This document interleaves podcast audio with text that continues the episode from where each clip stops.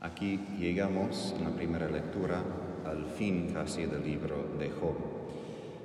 Lo más importante en el libro no es simplemente la respuesta que Dios da, porque de hecho no tanto da una respuesta a Job de por qué tiene que sufrir, sino es un encuentro.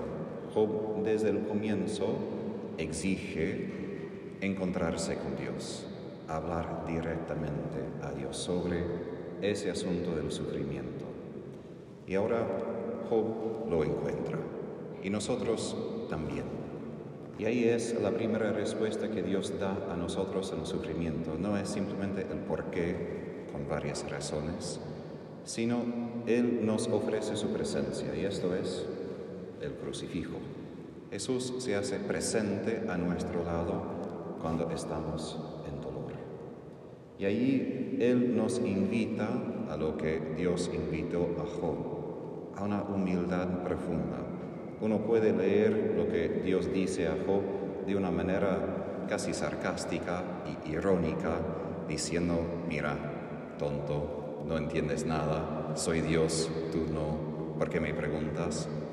Pero, pero en el hebreo no es tanto que Dios está intentando humillar a Job, sino está invitando a Job a reconocer quién es Él y quién es Dios. Y que hay una distancia infinita entre nuestro entendimiento y su entendimiento, y que nuestra parte a veces es simplemente confiar, reconocer que Él sí nos ve, Él sí se pone frente a nosotros para que podamos sufrir cerca de Él, pero sí, a veces Dios rehúsa contestar. A veces Él rehúsa explicar todas sus razones y simplemente dice, soy Dios. El Dios que creó tantas maravillas en el mundo, el Dios que te creó a ti y el Dios que hace todo bien. Y eso es el fundamento de nuestra confianza. Si miramos a todo el universo que nosotros no hemos destruido, pero si miramos la belleza de la naturaleza, vemos que el efecto de lo que Dios hace es que todo se hace muy hermoso, de verdad, espléndido. Y por eso también Dios apunta la creación a Job para que podamos entender que siempre Dios tiene esa meta en todo lo que hace. Es hacernos resplandecer con su gloria y con su gracia. Recuerdo cuando estaba en casa con mi hermano, que tiene cuatro hijas con su esposa, y él no lo dijo esto como con severidad, pero me dijo una vez que a veces, a veces responde a sus hijas diciendo, cuando preguntan ¿y por qué? Y dice, porque soy tu papá y te lo pido. Es una respuesta que da a veces porque al fin de cuentas lo que quiere es asegurar a ellas que eso es una razón suficiente.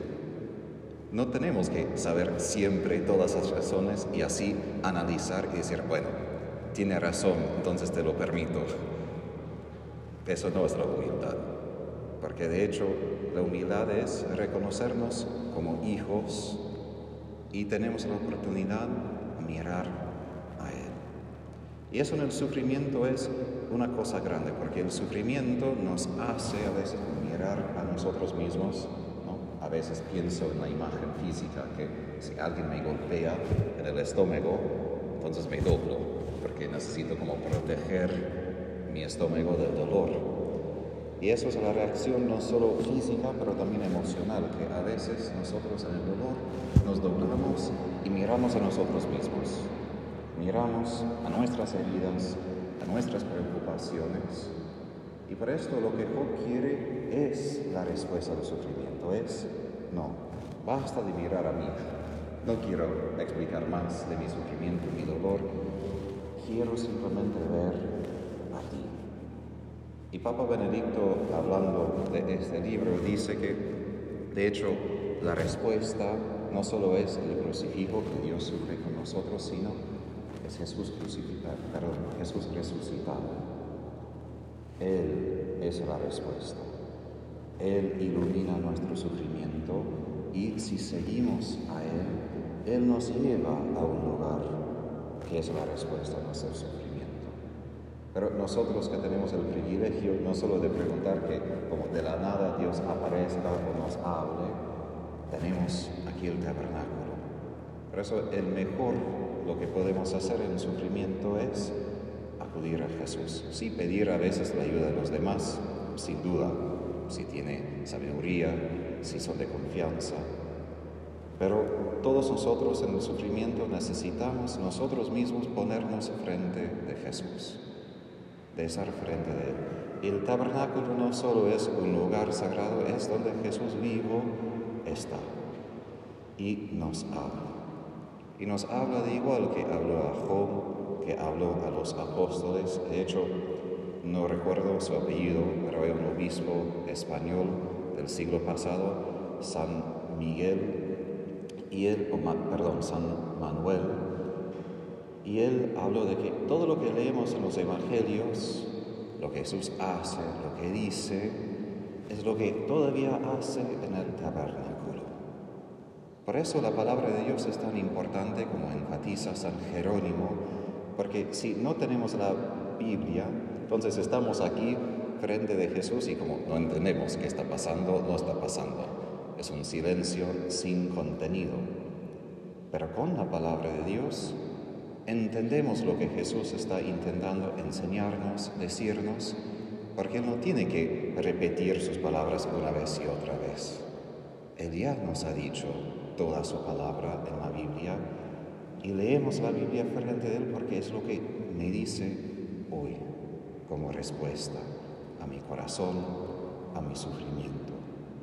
Ahora, San Jerónimo utiliza un ejemplo de la misa para explicar cómo nosotros a veces no prestamos tanta atención a la palabra de Dios y dice que si por acaso un sacerdote, ojalá que no pase, ¿no? Pero si un sacerdote permita que algunas migajas de la Eucaristía caigan al suelo directamente, con mucha reverencia las recogemos ponemos de vuelta para no hacer ninguna blasfemia contra la Eucaristía. Pero él dice, el problema es esto. Él también cree que la Sagrada Escritura es el cuerpo de Cristo. La palabra de Dios es Cristo. Pero él dice, ¿cuántas migajas caen de nuestros oídos? ¿Cuántas palabras entran y decimos y salen?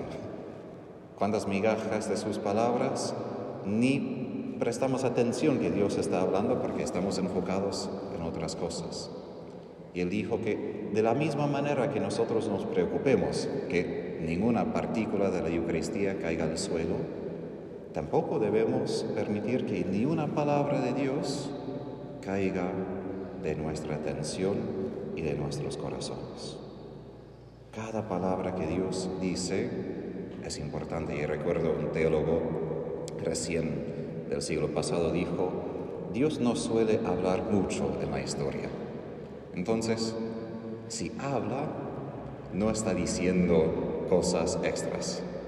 Cada palabra es importante. Y nuestra parte es tener ese sentido de la escucha recibir su palabra. Y así entendemos lo que recibimos en la Eucaristía, lo que Jesús nos dice en la Eucaristía. Y quiero terminar con esa imagen volviendo a la creación porque la respuesta de Dios a Job es simplemente exponer su sabiduría manifiesta en la creación. Y es una cosa también que ayuda en el sufrimiento, además de, de ver a Jesús, es ir a la naturaleza, porque de verdad nos ayuda la hermosura, la belleza de la naturaleza, porque ahí vemos qué está haciendo Dios, qué está haciendo en mí.